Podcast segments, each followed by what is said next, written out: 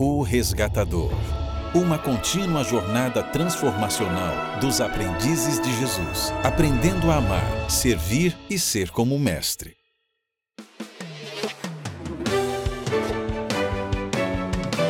Experimentando Jesus no Evangelho de Lucas, com o Dr. Douglas Pereira. Olá, seja muito bem-vindo, seja muito bem-vinda a O Resgatador, essa comunidade de aprendizes de Jesus que visa uma transformação no nosso ser para, de que, para que possamos ser como Cristo, amando e servindo como Ele. Que bom que você está conosco.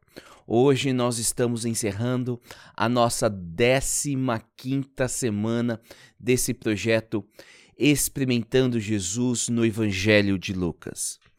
E ao mesmo tempo estamos dando aqui um pequeno break de Natal e Ano Novo para é, termos a oportunidade de, quem sabe, rever muitos dos episódios que aqui apresentamos e um descanso também. É, você, quem sabe que está assistindo ao vivo e tem acompanhado dia após dia, você você vai perceber que nós vamos ter aqui um intervalo, né? Mas aqueles, quem sabe, que estão on demand, nem vão sentir isso, porque quando a gente voltar, eles vão continuar. Mas eu espero que você possa saber que nós não estamos encerrando o projeto aqui, e esse é o meu, meu ponto de comunicá-los, mas simplesmente dando um break. Eu tenho algumas atividades, eu tenho é, uma viagem a fazer, então por essa razão, nós não estaremos aqui e dá oportunidade para você descansar também e rever muitos dos nossos episódios que estão disponíveis em oresgatador.com. Bem, como você sabe, a nossa comunidade O Resgatador, ela possui uma, um lema, um lema dos aprendizes de Jesus. E o lema é o seguinte: Ame o Senhor seu Deus de todo o seu coração, de toda a sua alma, de toda a sua força e de toda a sua mente, e ame o seu próximo como a si mesmo. É dessa maneira que os aprendizes de Jesus da comunidade O Resgatador querem viver, seguindo esse lema. E, e, e, já que estamos no nosso último dia da 15 semana, isso quer dizer que é a última vez que nós vamos ver o nosso verso áudio dessa semana. E o verso áudio dessa semana, ele diz o seguinte, deixa eu ver se eu coloco aqui o verso áudio para nós. Quando o Senhor a viu, sentiu profunda compaixão por ela. Não chore, disse ele. Nós vimos como Jesus ele foi compassivo com aquela viúva de Naim e como ele ressuscitou o único filho dessa viúva. Jesus tem compaixão pelas pessoas. Deus age de forma compassiva para com seu povo. Essa é a maneira de Deus operar, de compaixão. Deus opera em compaixão. E ele, quer, ele espera que nós sejamos compassivos, né? Lucas 6,36 Sejam misericordiosos, assim como seu Pai é misericordioso. Essa é a maneira de operar o amor novamente. Bem, nós vamos para a última parte do nosso estudo dessa semana, que termina ali com esse diálogo que Jesus tem é, sobre é, João Batista. Né? A gente vai conversar aqui a última parte desse momento entre Jesus e João Batista, em Lucas capítulo 7. E na próxima semana, 16, que iremos iniciar futuramente, nós vamos abordar uh, o momento que Jesus é ungido por uma pecadora quando ele está num jantar na casa de um fariseu. E o que eu quero dizer para você hoje é que o, o, o nosso assunto de hoje, os textos que vão do verso 29 até 35, eles são de suma importância naquilo que nós estamos conversando e para a nossa própria vida. E nós precisamos, mais do que nunca, do Espírito Santo para entendermos e aplicarmos a lição. Ou as lições. Então, neste momento, eu quero dar oportunidade para você é, buscar a Deus, se colocar diante de Deus, para pedir a guia dele. E nós sabemos que todas as vezes que nós vamos a Deus, a misericórdia e a graça estão nos aguardando. Assim, aproximemo-nos com toda a confiança do trono da graça, onde receberemos misericórdia e encontraremos graça para nos ajudar quando for preciso. Deus está nos aguardando para conceder aquilo que realmente precisamos: a graça e a sua misericórdia. E ao irmos até Ele, encontraremos tal graça e tal misericórdia. Então, ao você se aproximar de Deus agora, tenha certeza que Ele estará lhe concedendo graça e misericórdia. Eu quero então lhe conceder um minuto para você se posicionar diante de Deus para receber essa graça e misericórdia e para você solicitar essa guia para você entender é, a mensagem de Deus para você nessa manhã. Tome-se um minuto e nos vemos logo em seguida.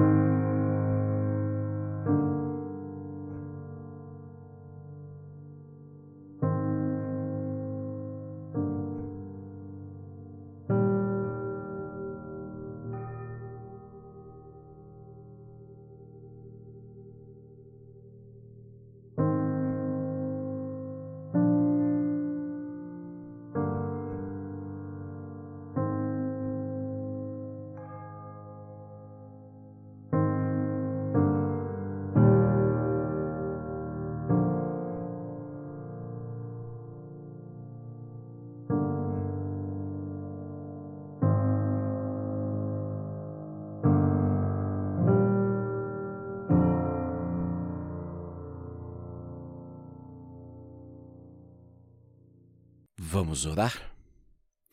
Querido Pai, nós lhe somos gratos por tuas bênçãos e por tua graça. Somos gratos pela vida, Pai. E agradecemos ao Senhor por esta jornada de 15 semanas, essas primeiras 15 semanas no Evangelho de Lucas. Como foi bom estar em comunidade, como foi bom refletir na tua palavra conhecer Jesus de uma maneira especial, entender Deus de uma maneira mais clara, vivenciar o reino de Deus. Pai, muito, mas muito obrigado por essa oportunidade. Eu oro para que as mensagens aqui aprendidas elas possam fazer morada em nosso coração e que transformação possa ocorrer e dessa maneira nos tornarmos, sermos moldados à imagem e à semelhança de Cristo Jesus. Mais uma vez pedimos a tua guia, a tua proteção no estudo da tua palavra. Nos ilumine, ó Pai. É isso que lhe pedimos em nome de Cristo. Amém. Bem, nós estamos no capítulo 7 do livro de Lucas.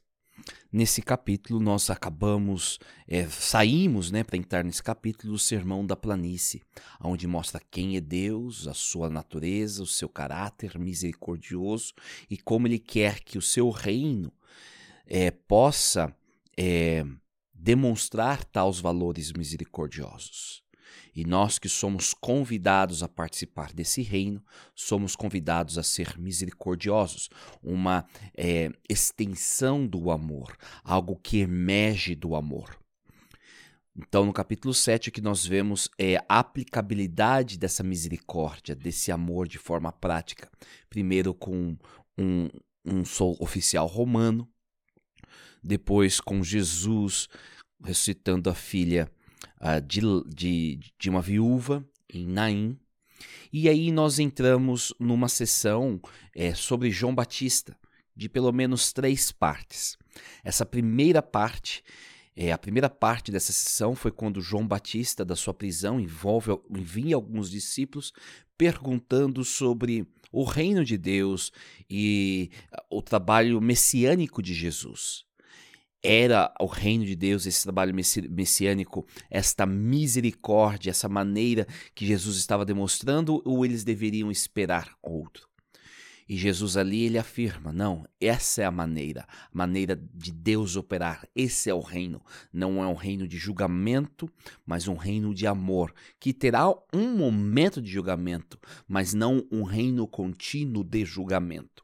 E isso acho que é muito importante compreendermos. Um evento versus um processo e uma continuidade, um estilo, o estilo de vida do reino de Deus, o padrão de Deus não é julgamento, mas sim o amor. E emanando desse amor haverá um momento de julgamento para terminar o sofrimento. Então, até o julgamento é um ato de amor. E daí Jesus ele tem aparentemente esse contraste entre a ideia, a expectativa de João do reino e o que Jesus está realizando. Depois Jesus apresenta uma continuidade, uma é, ligação entre João e Jesus, falando que João ele é muito mais do que um profeta, mas é esse mensageiro escatológico, esse mensageiro que a Bíblia hebraica apresentou é, e apontou que ele seria aquele que apresentaria o Messias e o reino dos céus. E que então Jesus é esse Messias instalando o reino. E então João se torna é, o homem mais importante nascido de mulheres, não pela pessoa dele, mas pela missão que ele teve. Porque o que a lei e os profetas falavam era sobre o reino, e agora o reino está aqui. E Jesus ele termina dizendo que participar do reino, ser parte desse reino, manifestar esse reino, ele é muito superior do que a expectativa do reino e a proclamação do reino. Então, nós vemos um primeiro momento entre, é, uma certa maneira, uma dissonância entre Jesus e João Batista. Nós vemos na segunda parte uma conexão entre João Batista e Jesus num, num, formato de continuidade. E agora, nessa terceira fase, nesse momento, nós vamos ver é, um Jesus e João Batista unidos nessa perspectiva de Jesus agora, tá bom? E essa perspectiva em torno do reino da misericórdia e Jesus como o Messias misericordioso. Então vamos pegar aqui o verso é, 29, tá bom? Todos que ouviram as palavras de Jesus, até mesmo os cobradores de impostos, concordaram que o caminho de Deus era justo. Paremos por aqui, rapidamente.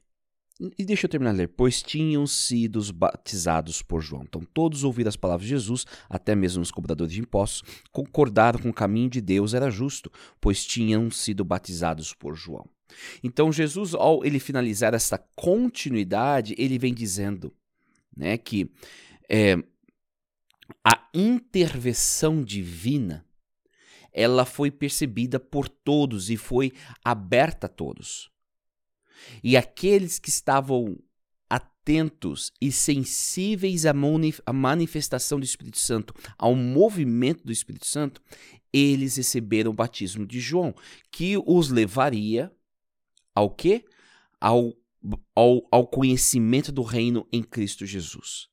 Lembre-se, Jesus está falando para um grupo que como ele mesmo mencionou, eles tinham ido ao deserto ver João. Eles tinham lá. E ao eles aceitarem até mesmo os cobradores de impostos, isso quer dizer o quê? É, os cobradores de impostos eram as pessoas, uma das pessoas, onde o grupo de pessoas mais odiados pelos judeus da época principalmente pelos líderes religiosos. A gente já conversou sobre isso, mas uma breve recapitulação: os cobradores de impostos eram judeus que viviam na sua comunidade, mas trabalhava para os romanos, os opressores. E de certa maneira eles oprimiam o povo ao pegar mais do que eles deveriam para satisfazer não só Roma, mas também as suas próprias necessidades. Então eles eram odiados porque eles eram como um dos judeus, que se envolviam com romanos, então eles eram impuros e abusavam do povo. Então, até para o pior, o reino de Deus está exposto. A inclusividade do reino, a, o amor à misericórdia do reino, esse misericórdia do reino, o, o, a maneira que opera o reino é tão fascinante e tão linda que está aberta a qualquer pessoa. É um banquete, é um banquete da graça. E aqueles que entenderam essa intervenção divina e essa compreensão que Deus está suscetível, aberto a todos, até mesmo os cobradores de impostos, eles aceitaram o batismo de João. Logo, ao aceitarem o batismo de João e a mensagem de João, que era de preparar o caminho para a vinda do Messias, eles estavam aceitando a mensagem e o reino que Jesus veio implementar. Então Jesus ele destaca a natureza do reino e as pessoas que aceitaram esse reino. E aí vem o verso uh, ah, 30.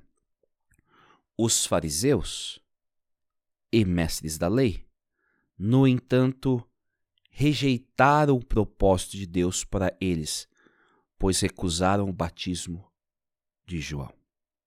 Jesus aponta dois grupos, os fariseus, e nós já estudamos tanto sobre eles. Esse grupo que também falava sobre o reino de Deus, mas só que o reino de Deus, eles tinham uma visão equivocada do que era o reino e de como esse reino seria implementado.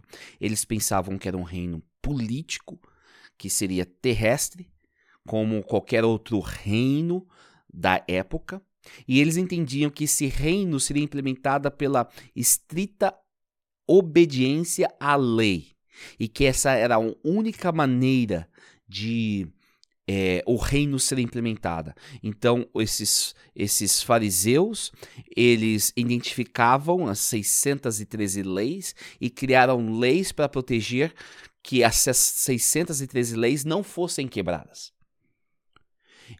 E ao eles focarem tanto nessa, nessa, nessa forma, eles perderam a oportunidade de ver a intervenção de Deus, o caminho de Deus, a mão salvífica de Deus, apresentando João Batista como esse mensageiro do reino dos céus e do Messias, e, de, e por rejeitarem João, a mensagem de João, o que ele apresentou, eles perderam a oportunidade de reconhecer a Jesus e entender quem era Jesus. Mas não era só os fariseus. Aqui nós temos também é, apontado os mestres da lei. São aquelas pessoas que provavelmente eram escribas que copiavam a, a, a, a Torá, né, as Sagradas Escrituras à mão, e eles também eram responsáveis em discernir, interpretar é, questões relacionadas à religiosidade. É isso, é pecado? Não é? Eles faziam esse discernimento. Esses que estudaram a palavra e eram tão copiavam a palavra, eles não perceberam a atuação de Deus ao enviar João. E ao negarem ou rejeitarem João, eles estavam rejeitando o próprio Jesus, porque a mensagem de João apontava para Jesus. Então nós vemos um contraste aqui, o contraste daqueles que aceitaram a intervenção divina e daqueles que negaram a intervenção divina. Interessante que Jesus destaca que aqueles que aceitaram a intervenção divina encontram-se os mais pecadores. Do outro lado, aqueles que negaram a intervenção divina são aqueles que sentiam-se o mais justos possíveis e os mais conhecedores da palavra. Esses negaram dois grupos aqui aonde eles não percebem a intervenção divina, que é uma intervenção misericordiosa. Deus é o que age com misericórdia, preparando o caminho para levar as pessoas ao destino da restauração final do reino de Deus. E agora Jesus continua, a verso 31. Assim, aqui posso comparar o povo dessa geração e de certa maneira ele está se referindo a esse último grupo, esse grupo que perdeu ou que negou a intervenção divina, que não reconheceu João Batista, logo não reconheceu Jesus. Assim, aqui posso comparar o povo dessa geração? perguntou Jesus. Como descrevê-los? E agora Jesus uma, usa uma ilustração, uma ilustração importante que nós precisamos prestar atenção são como crianças que brincam na praça.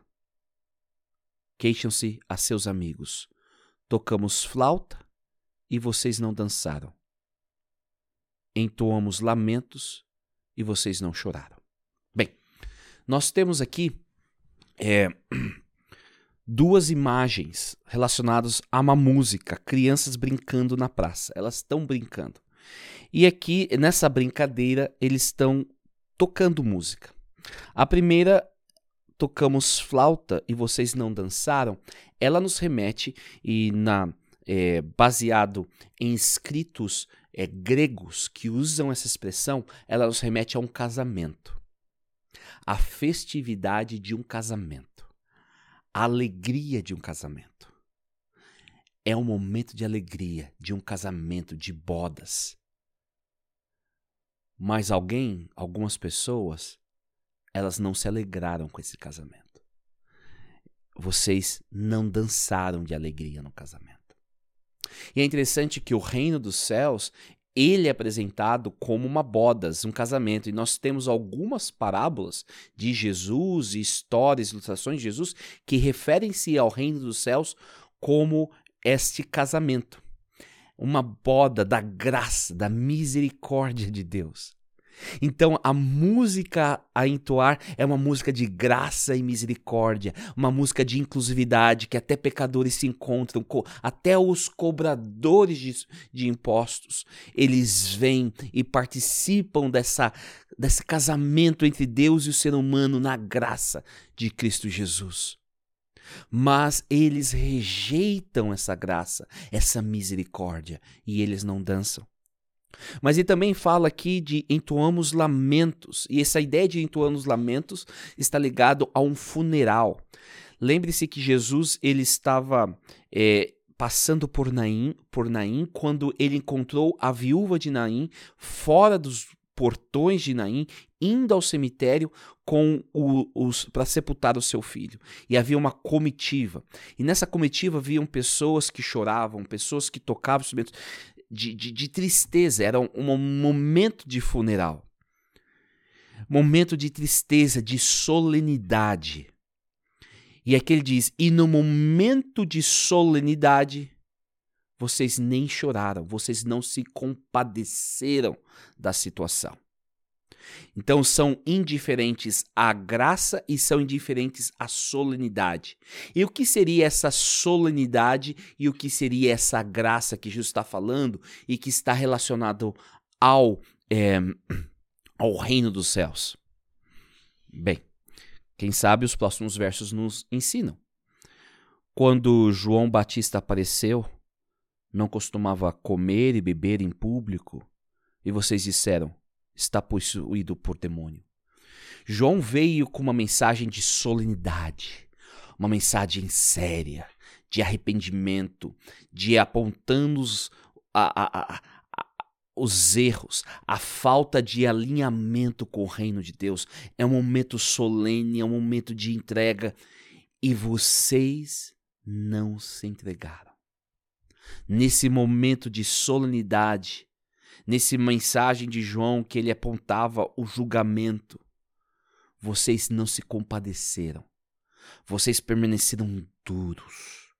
Vocês não ficaram contritos pelo seu pecado, pela situação, porque vocês achavam que eram justos. Eles negaram a mensagem de João, essa mensagem de solenidade. Eles não choraram. Mas o texto também fala aqui no verso é, 34. O filho do homem, por sua vez, come e bebe. E vocês dizem: é comilão e beberrão, amigo de cobradores de impostos e pecadores. Jesus é aquele que inaugura o reino, esse reino inclusivo, esse reino de amor, esse reino de graça que está aberto a todos, é a mesa da graça onde todos são convidados a compartilhar o pão da graça. É um momento de festividade. E agora Jesus e ele utiliza aqui, né, o filho do homem, uma expressão, um título retirado de Daniel, Daniel capítulo 7, apresentando aquele que julga, o Senhor. Veio entre nós e vocês não celebraram. Pelo contrário, julgaram ele falando: esse é um comilão, beberrão. Ele não pode ser de Deus. Porque as coisas de Deus são diferentes. Elas não podem ser alegres, elas não podem ser graciosas, elas não podem ser misericordiosas. Elas precisam fazer distinção do que é puro e impuro. Falar você, você presta, você não presta. Esse esse reino que Jesus está apresentando não é o reino de Deus, não é a visão que nós temos do reino de Deus. Então vocês negam. E Jesus fala: ao vocês estarem tão fixados à sua imagem, à sua própria compreensão de Deus e do seu reino, não perceberam a, a, verdadeira atuação de Deus, não ouviram a mensagem de arrependimento de João e não se alegram com a mensagem da graça e do reino sendo implementada em Cristo Jesus. Vocês perderam a oportunidade estão perdendo. E isso que Jesus está falando não é simplesmente uma forma de julgamento, mas é uma oportunidade para eles se arrependerem. Jesus está agindo graciosamente. E aqui ele termina dizendo: Mas a sabedoria é comprovada pela vida daqueles que a seguem. É interessante que Jesus ele remete, e a gente poder ler vários textos, nos remete agora ao livro de Provérbios. Provérbios 2 apresenta a mulher chamada sabedoria. Essa mulher que é muito mais do que observar as leis. Essa mulher que canta e se regozija nas estradas, apregoando a graça. Essa mulher da sabedoria, ela prefigura e apresenta Jesus Cristo. Mas na ideia deles, a sabedoria estava ligada a ser realmente obediente a Deus e à lei. Eles não compreendiam completamente o contexto, mas Jesus está falando sobre a sabedoria aponta e prefigura a própria pessoa de Jesus. Mas a sabedoria é comprovada pela vida daqueles que a seguem aqueles que seguem o reino, aqueles que aceitam Jesus, aqueles que aceitam a intervenção misericordiosa de Deus são os verdadeiros sábios. Não são aqueles que entendem a letra da lei, não são aqueles que protegem a lei, os sábios, nem são aqueles que cumprem ao pé da letra a lei os verdadeiros sábios são aqueles que seguem Cristo Jesus. Sabe, tanta coisa bonita aqui para a gente pensar e refletir. Dois grupos. E nós não estamos falando de dois grupos, de certa maneira, distintos. Grupos onde é, os dentro e fora da igreja, como muitas vezes as pessoas colocam. Estão falando de dois grupos que fazem parte e buscam fazer a vontade de Deus. Mas esses dois grupos se diferenciam num aspecto: na compreensão de Deus, na compreensão do seu reino e na compreensão do seu Messias. O grupo que é sábio o grupo que é louvável, o grupo que recebe louvores de Jesus, é aquele grupo que reconhece a intervenção misericordiosa de Deus, que percebe os atos salvíficos de Deus para salvar a todos. Deus deseja salvar a todos. A sua graça está estendida a todos. A mesa, o banquete da graça está sendo oferecido a todos. Mas nem todos vão receber. Nem todos vão aceitar. Porque alguns se acham melhor do que o próprio Deus, melhor do que o próprio reino, melhor do que o próprio Jesus. Eles percebem e acham que a sua forma de operar é a correta e não a de Deus, apresentando a misericórdia. Como Deus pode estar aberto a pessoas que não cumprem a lei, que não entendem a lei completamente, que não têm o comportamento correto? Mas lembre-se, o reino de Deus é um reino de misericórdia. Que aceita todos. É um reino que vai muito além de simplesmente uma maquiagem ou uma pequena improvisação ou melhoramento de comportamentos. É um reino interior, onde a transformação não é feita pela simples abstinência de aspectos, elementos, comportamentos, mas uma completa é, entrega e transformação a Deus. E aqui vem a pergunta: você está se alegrando, dançando com a música do reino de céus? Está você triste, contrito pelos seus pecados e pela maneira até de compreender equivocadamente quem é Deus, de quem é Jesus e do que é o seu reino? Ou você está tão fixado na sua maneira de ver, tem que ser dessa maneira? Jesus vem falando da superioridade dele sobre leis, regras, a superioridade dele sobre comportamentos, sobre visões pré-estabelecidas. Jesus vem apresentando que a essência do Evangelho, a essência do reino, é o amor. E desse amor emana graça e misericórdia. Essa graça e misericórdia que convida a todos a festejar, a participar do reino, e não somente a alguns, mas a todos. E a pergunta que fica: está você celebrando esse reino? Está você se alegrando? Ou você está irado com esse reino? Como esse reino pode ser tão inclusivo? Como esse reino pode ser tão amoroso? Não, não pode ser assim. Sabe?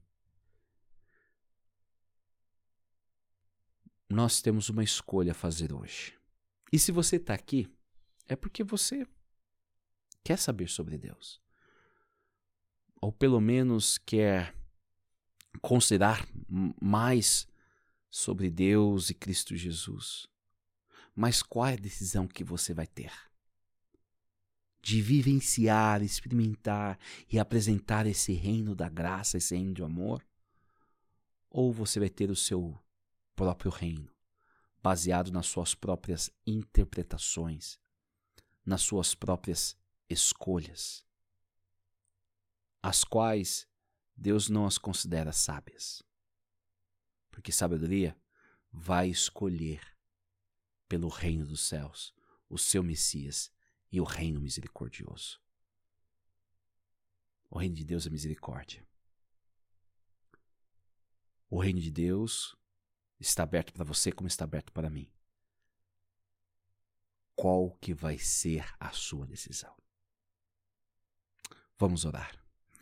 Querido Pai, nós lhe somos gratos por tuas palavras, pela tua guia e pelo teu convite, a tua advertência, que nos chega como uma forma de amor, como a graça sendo estendida para um arrependimento e para nos tornarmos mais semelhantes a Jesus, ao aceitarmos o reino, nos submetermos ao Messias, ao Rei desse reino, e para buscarmos, Pai, a tua presença, a tua guia, a tua misericórdia, e para compartilharmos a todos.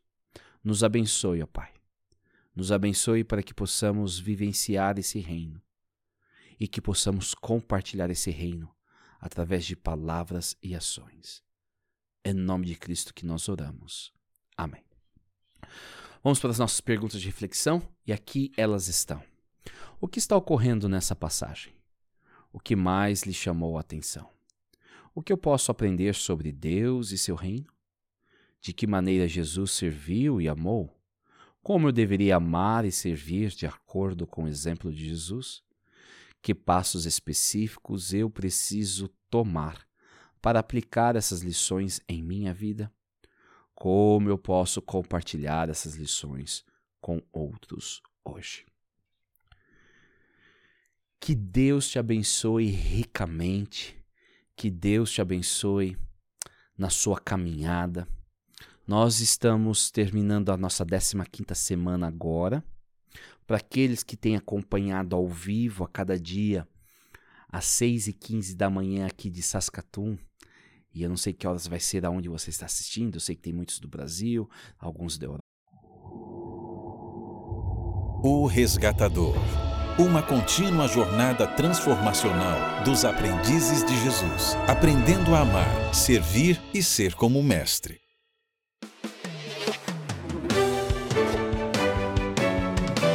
Experimentando Jesus no Evangelho de Lucas, com o Dr. Douglas Pereira.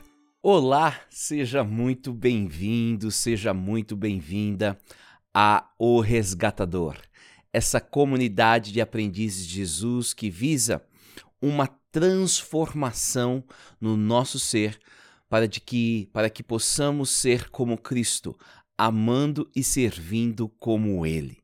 Que bom que você está conosco. Hoje nós estamos encerrando a nossa 15 quinta semana desse projeto Experimentando Jesus no Evangelho de Lucas. E ao mesmo tempo estamos dando aqui um pequeno break de Natal e Ano Novo para é, termos a oportunidade de, quem sabe, rever muitos dos episódios que aqui apresentamos e um descanso também. É, você, quem sabe, que está assistindo ao vivo e tem acompanhado dia após dia, você você vai perceber que nós vamos ter aqui um intervalo, né? Mas aqueles, quem sabe, que estão on demand, nem vão sentir isso, porque quando a gente voltar, eles vão continuar. Mas eu espero que você possa saber que nós não estamos encerrando o projeto aqui, esse é o meu, meu ponto de comunicá-los, mas simplesmente dando um break. Eu tenho algumas atividades, eu tenho é, uma viagem a fazer, então. Por essa razão, nós não estaremos aqui e dá oportunidade para você descansar também e rever muitos dos nossos episódios que estão disponíveis em oresgatador.com. Bem, como você sabe, a nossa comunidade O Resgatador, ela possui uma, um lema, um lema dos aprendizes de Jesus. E o lema é o seguinte: Ame o Senhor seu Deus de todo o seu coração, de toda a sua alma, de toda a sua força e de toda a sua mente, e ame o seu próximo como a si mesmo. É dessa maneira que os aprendizes de Jesus da comunidade O Resgatador querem viver, seguindo esse lema. E, e, e, já que estamos no nosso último dia da 15 semana, isso quer dizer que é a última vez que nós vamos ver o nosso verso áudio dessa semana. E o verso áudio dessa semana, ele diz o seguinte, deixa eu ver se eu coloco aqui o verso áudio para nós. Quando o Senhor a viu, sentiu profunda compaixão por ela. Não chore, disse ele. Nós vimos como Jesus ele foi compassivo com aquela viúva de Naim e como ele ressuscitou o único filho dessa viúva. Jesus tem compaixão pelas pessoas. Deus age de forma compassiva para com seu povo. Essa é a maneira de Deus operar, de compaixão. Deus opera em compaixão. E ele, quer, ele espera que nós sejamos compassivos, né? Lucas 6,36: Sejam misericordiosos, assim como seu Pai é misericordioso.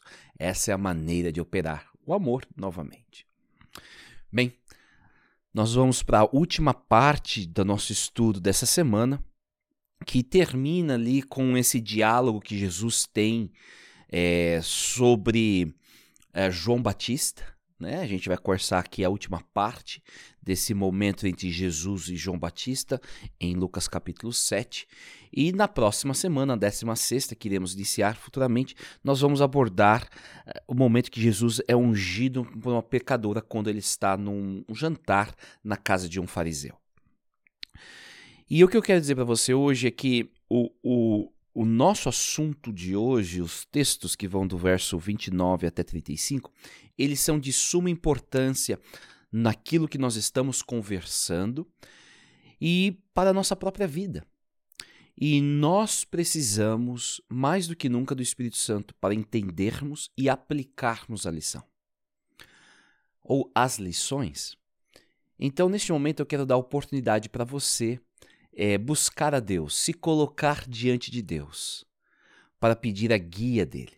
E nós sabemos que todas as vezes que nós vamos a Deus, a misericórdia e a graça estão nos aguardando. Assim, aproximemo-nos com toda a confiança do trono da graça, onde receberemos misericórdia e encontraremos graça para nos ajudar quando for preciso. Deus está nos aguardando para conceder aquilo que realmente precisamos: a graça e a sua misericórdia. E ao irmos até Ele, encontraremos tal graça e tal misericórdia. Então, ao você se aproximar de Deus agora, tenha certeza que Ele estará lhe concedendo graça e misericórdia. Eu quero então lhe conceder um minuto para você se posicionar diante de Deus para receber essa graça e misericórdia e para você solicitar essa guia para você entender é, a mensagem de Deus para você nessa manhã. Tome-se um minuto e nos vemos logo em seguida.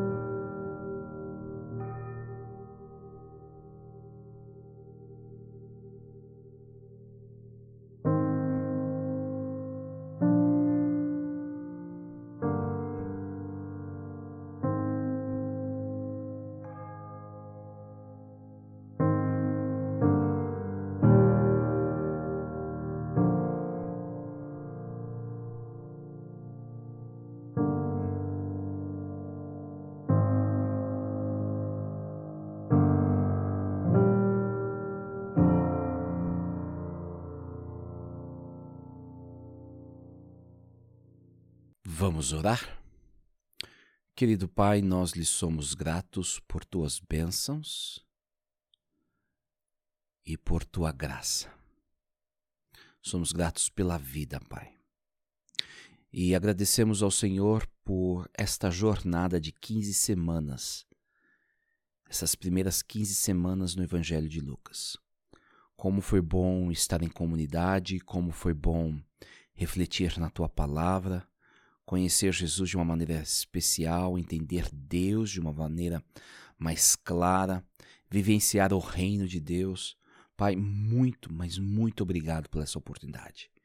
Eu oro para que as mensagens aqui aprendidas elas possam fazer morada em nosso coração e que transformação possa ocorrer e dessa maneira nos tornarmos, sermos moldados à imagem e à semelhança de Cristo Jesus.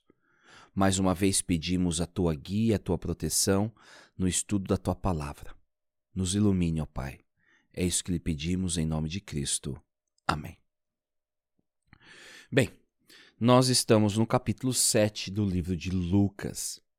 Nesse capítulo, nós acabamos, é, saímos né, para entrar nesse capítulo do Sermão da Planície, onde mostra quem é Deus, a sua natureza, o seu caráter misericordioso e como Ele quer que o seu reino é, possa é, demonstrar tais valores misericordiosos. E nós que somos convidados a participar desse reino, somos convidados a ser misericordiosos, uma é, extensão do amor, algo que emerge do amor. Então, no capítulo 7, o que nós vemos é a aplicabilidade dessa misericórdia, desse amor de forma prática. Primeiro, com um, um oficial romano, depois, com Jesus ressuscitando a filha uh, de, de, de uma viúva em Naim. E aí nós entramos numa sessão é, sobre João Batista, de pelo menos três partes.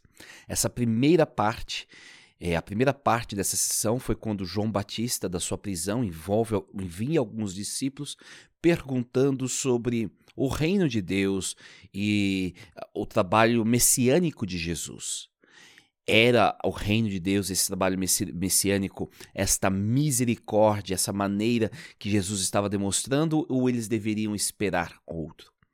E Jesus ali ele afirma: não, essa é a maneira, a maneira de Deus operar. Esse é o reino.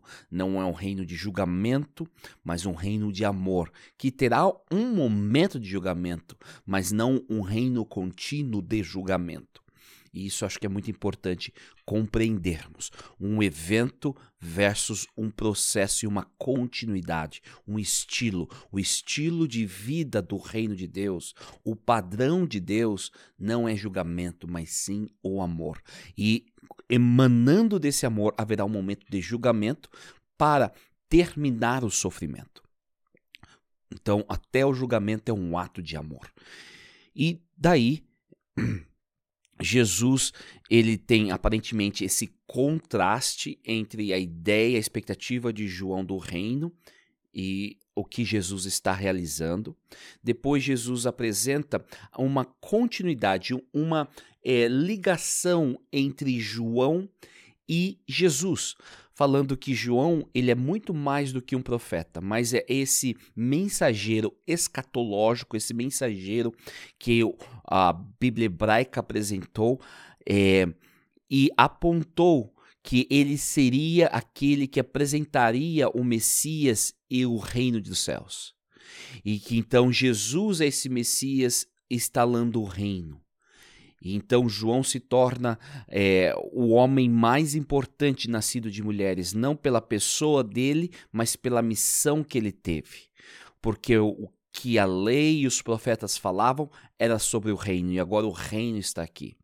E Jesus ele termina dizendo que participar do reino, ser parte desse reino, manifestar esse reino, ele é muito superior do que a expectativa do reino e a proclamação do reino.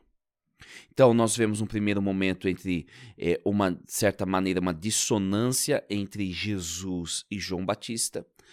Nós vemos na segunda parte uma conexão entre João Batista e Jesus num, num, formato de continuidade.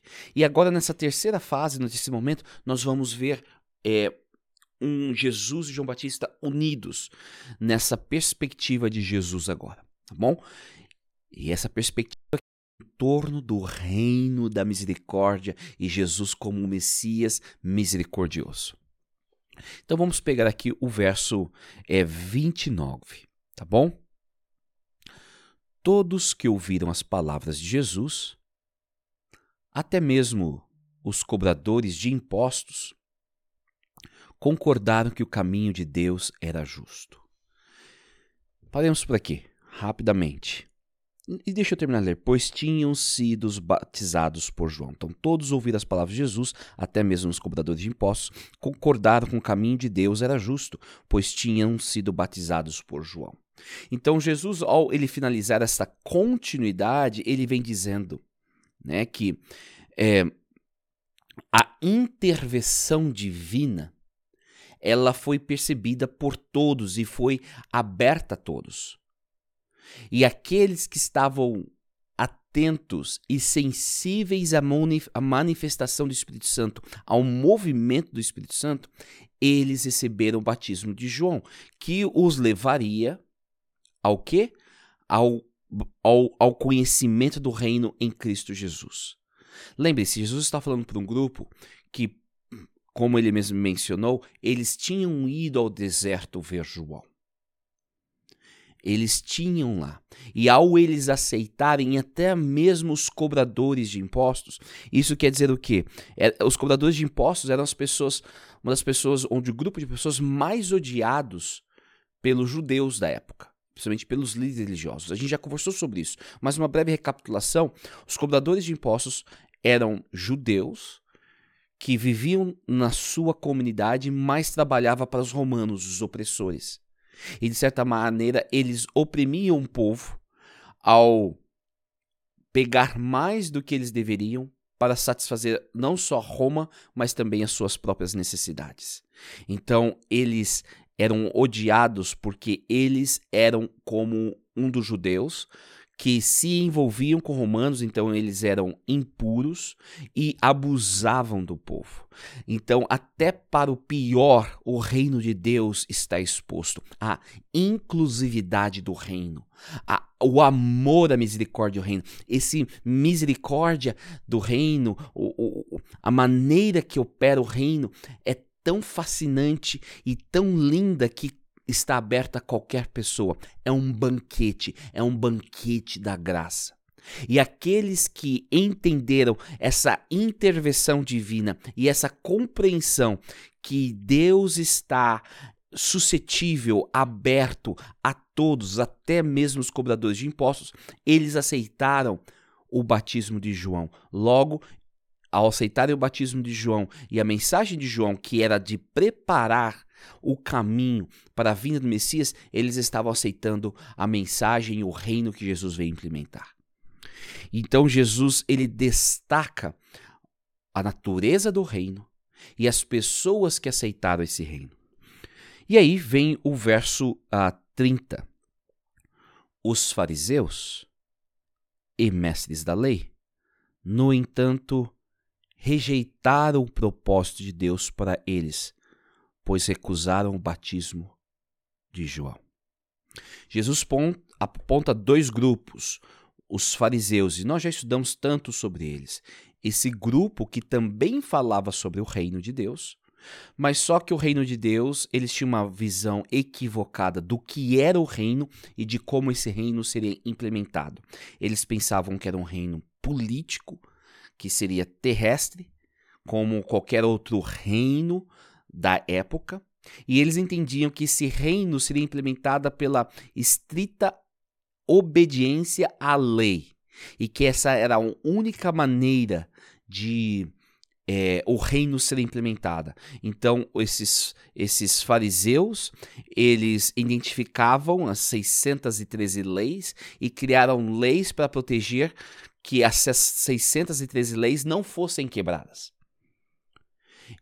E ao eles focarem tanto nessa, nessa, nessa forma, eles perderam a oportunidade de ver a intervenção de Deus, o caminho de Deus, a mão salvífica de Deus, apresentando João Batista como esse mensageiro do reino dos céus e do Messias, e, de, e por rejeitarem João, a mensagem de João, o que ele apresentou, eles perderam a oportunidade de reconhecer a Jesus e entender quem era Jesus. Mas não era só os fariseus. Aqui nós temos também é, apontado os mestres da lei. São aquelas pessoas que provavelmente eram escribas que copiavam a, a, a, a Torá, né, as Sagradas Escrituras à mão, e eles também eram responsáveis em discernir, interpretar é, questões relacionadas à religiosidade. É isso, é pecado? Não é? Eles faziam esse discernimento. Esses que estudaram a palavra e eram tão copiavam a palavra, eles não perceberam a atuação de Deus a enviar João. E ao negarem ou rejeitarem João, eles estavam rejeitando o próprio Jesus, porque a mensagem de João apontava para Jesus. Então nós vemos um contraste aqui, o contraste daqueles que aceitaram a intervenção divina e daqueles que negaram a intervenção divina. Interessante que Jesus destaca que aqueles que aceitaram a intervenção divina encontram-se os mais pecadores. Do outro lado, aqueles que negaram a intervenção divina são aqueles que sentiam-se o mais justos possíveis e os mais conhecedores da palavra.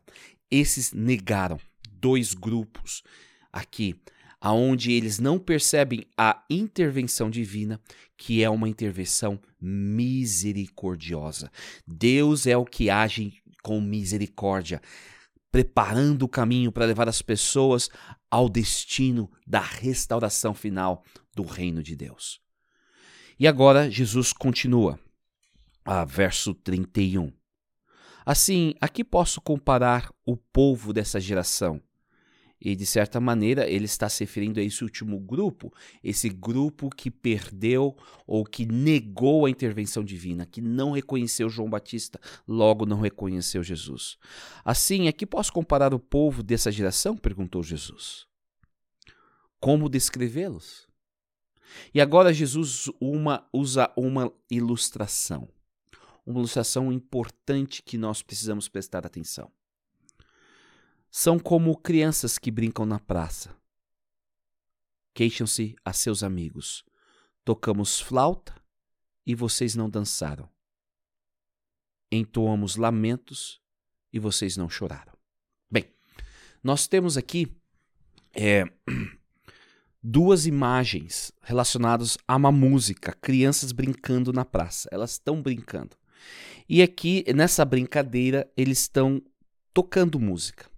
A primeira, tocamos flauta e vocês não dançaram, ela nos remete e na é, baseado em escritos é, gregos que usam essa expressão, ela nos remete a um casamento, a festividade de um casamento, a alegria de um casamento.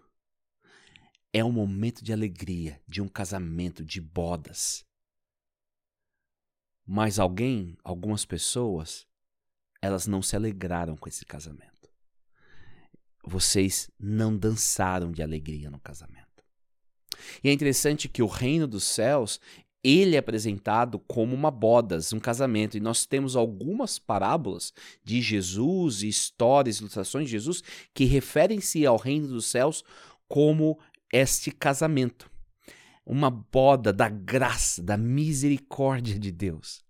Então, a música a entoar é uma música de graça e misericórdia, uma música de inclusividade que até pecadores se encontram, até os cobradores de, de impostos, eles vêm e participam dessa, desse casamento entre Deus e o ser humano na graça de Cristo Jesus. Mas eles rejeitam essa graça, essa misericórdia, e eles não dançam. Mas ele também fala aqui de entoamos lamentos, e essa ideia de entoamos lamentos está ligado a um funeral. Lembre-se que Jesus ele estava é, passando por Naim, por Naim quando ele encontrou a viúva de Naim fora dos portões de Naim, indo ao cemitério com o, os para sepultar o seu filho. E havia uma comitiva. E nessa comitiva haviam pessoas que choravam, pessoas que tocavam instrumentos de, de, de tristeza, era um, um momento de funeral. Momento de tristeza, de solenidade. E aqui ele diz: e no momento de solenidade, vocês nem choraram, vocês não se compadeceram da situação. Então são indiferentes à graça e são indiferentes à solenidade. E o que seria essa solenidade e o que seria essa graça que Jesus está falando e que está relacionado ao, é, ao reino dos céus? Bem, quem sabe os próximos versos nos ensinam. Quando João Batista apareceu, não costumava comer e beber em público, e vocês disseram: está possuído por demônio. João veio com uma mensagem de solenidade, uma mensagem séria, de arrependimento, de apontando os, a, a, a, os erros, a falta de alinhamento com o reino de Deus. É um momento solene, é um momento de entrega. E vocês não se entregaram. Nesse momento de solenidade, nesse mensagem de João que ele apontava o julgamento. Vocês não se compadeceram. Vocês permaneceram duros. Vocês não ficaram contritos pelo seu pecado, pela situação, porque vocês achavam que eram justos. Eles negaram a mensagem de João, essa mensagem de solenidade. Eles não choraram. Mas o texto também fala aqui no verso é, 34. O filho do homem, por sua vez, come e bebe. E vocês dizem: é comilão e beberrão, amigo de cobradores de impostos e pecadores. Jesus é aquele que inaugura o reino, esse reino inclusivo, esse reino de amor, esse reino de graça que está aberto a todos, é a mesa da graça onde todos são convidados a compartilhar o pão da graça. É um momento de festividade. E agora Jesus e ele utiliza aqui, né, o filho do homem, uma expressão, um título retirado de Daniel, Daniel capítulo 7, apresentando aquele que julga, o Senhor. Veio entre nós e vocês não celebraram. Pelo contrário, julgaram ele falando: esse é um comilão beberrão. Ele não pode ser de Deus. Porque as coisas de Deus são diferentes. Elas não podem ser alegres, elas não podem ser graciosas, elas não podem ser misericordiosas. Elas precisam fazer distinção do que é puro e impuro. Falar você, você presta, você não presta.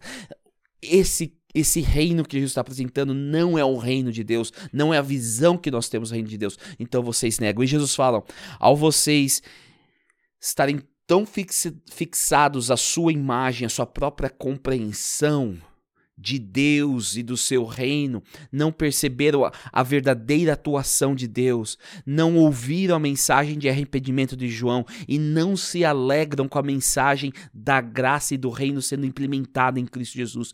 Vocês perderam a oportunidade, estão perdendo. E isso que Jesus está falando não é simplesmente uma forma de julgamento, mas é uma oportunidade para eles se arrependerem.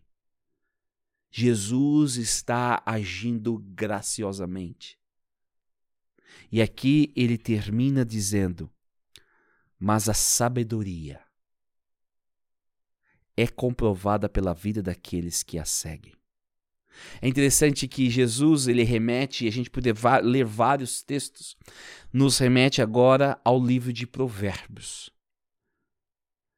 Provérbios 2 apresenta a mulher chamada sabedoria.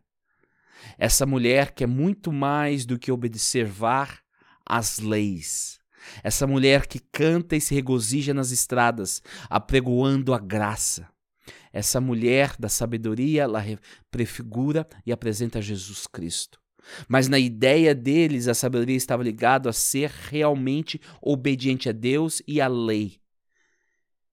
Eles não compreendiam completamente o contexto, mas Jesus está falando sobre a sabedoria aponta e prefigura a própria pessoa de Jesus.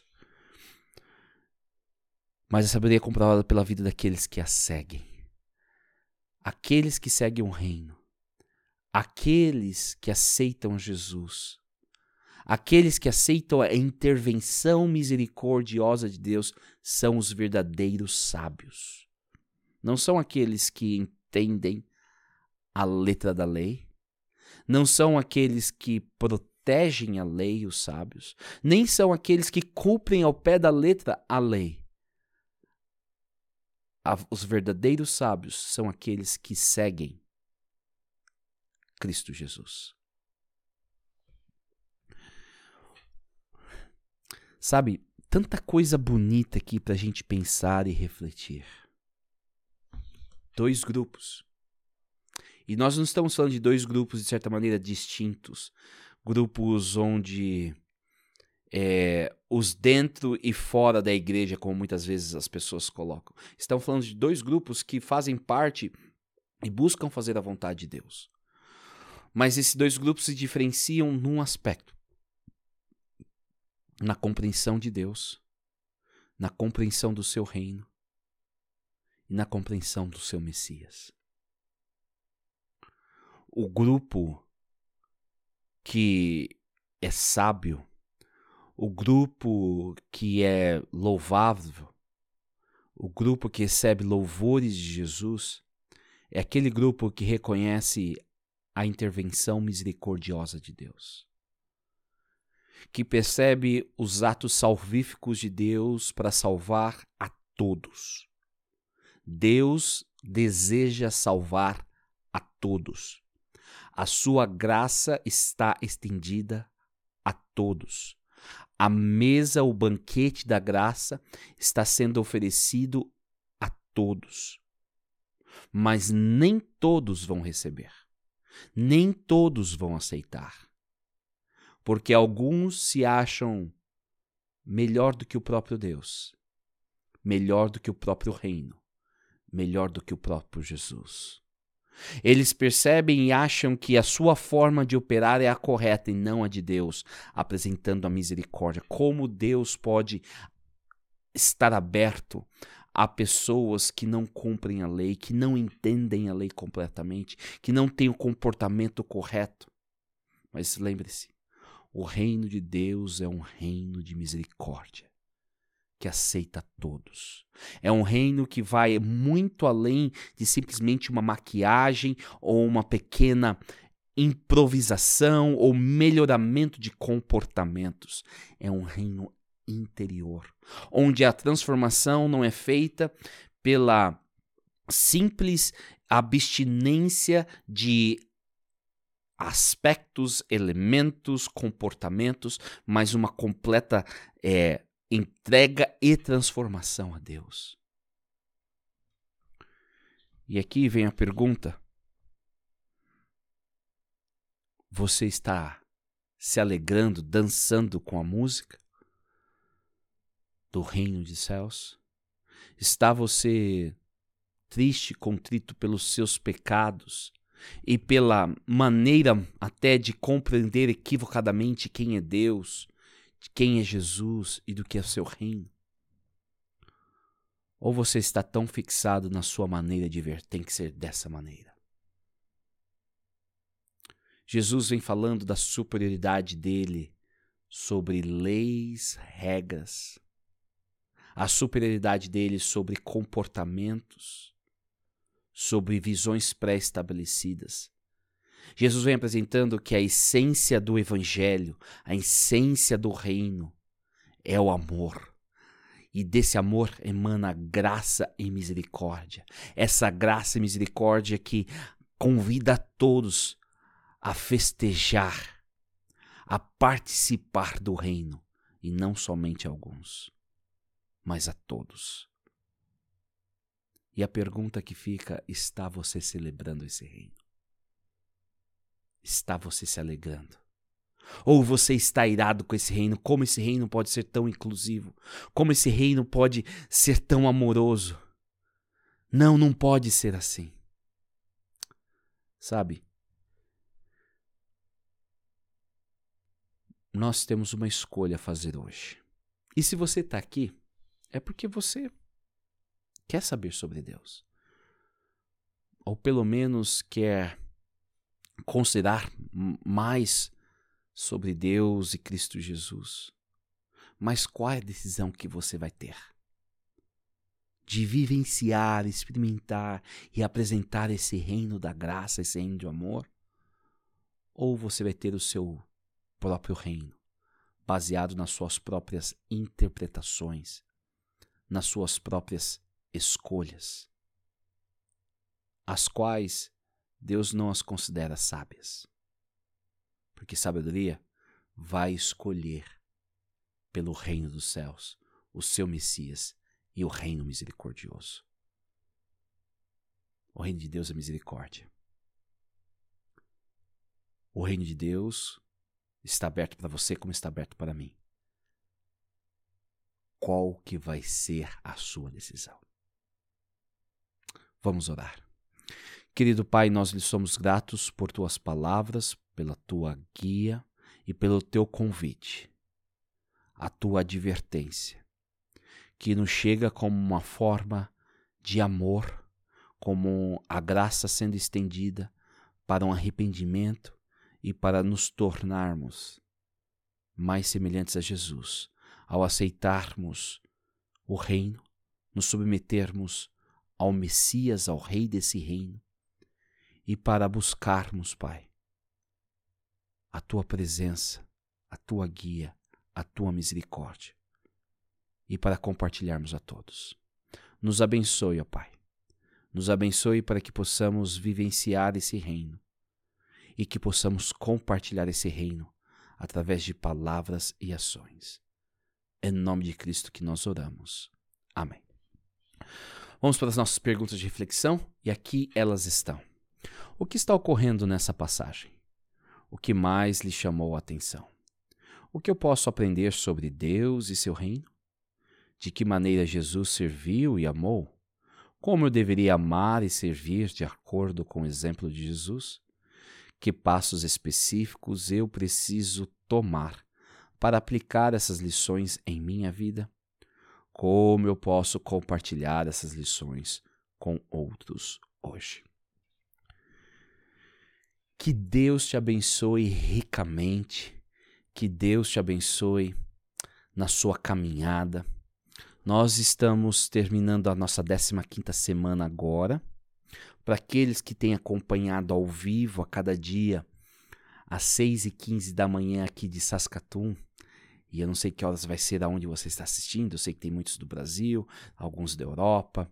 É, nós temos pessoas sintonizando na Nova Zelândia, na Austrália, em vários lugares. Então eu não sei da onde e que horas você vai estar assistindo, mas nós vamos estar dando um break aqui, vamos ter um intervalo. E para aqueles que estão indo assistindo on demand, quem sabe algumas semanas atrasadas, nem vão perceber esse break. Mas o mais importante aqui é não soltar da mão de Cristo Jesus, continuar com ele sabe? Que você possa se apegar a Ele a cada dia, buscá-lo a cada dia, estudar a Sua palavra, refletir e ver como isso pode aplicar à sua vida. Que Deus te abençoe, que Deus esteja com você e que possamos nos ver muito em breve.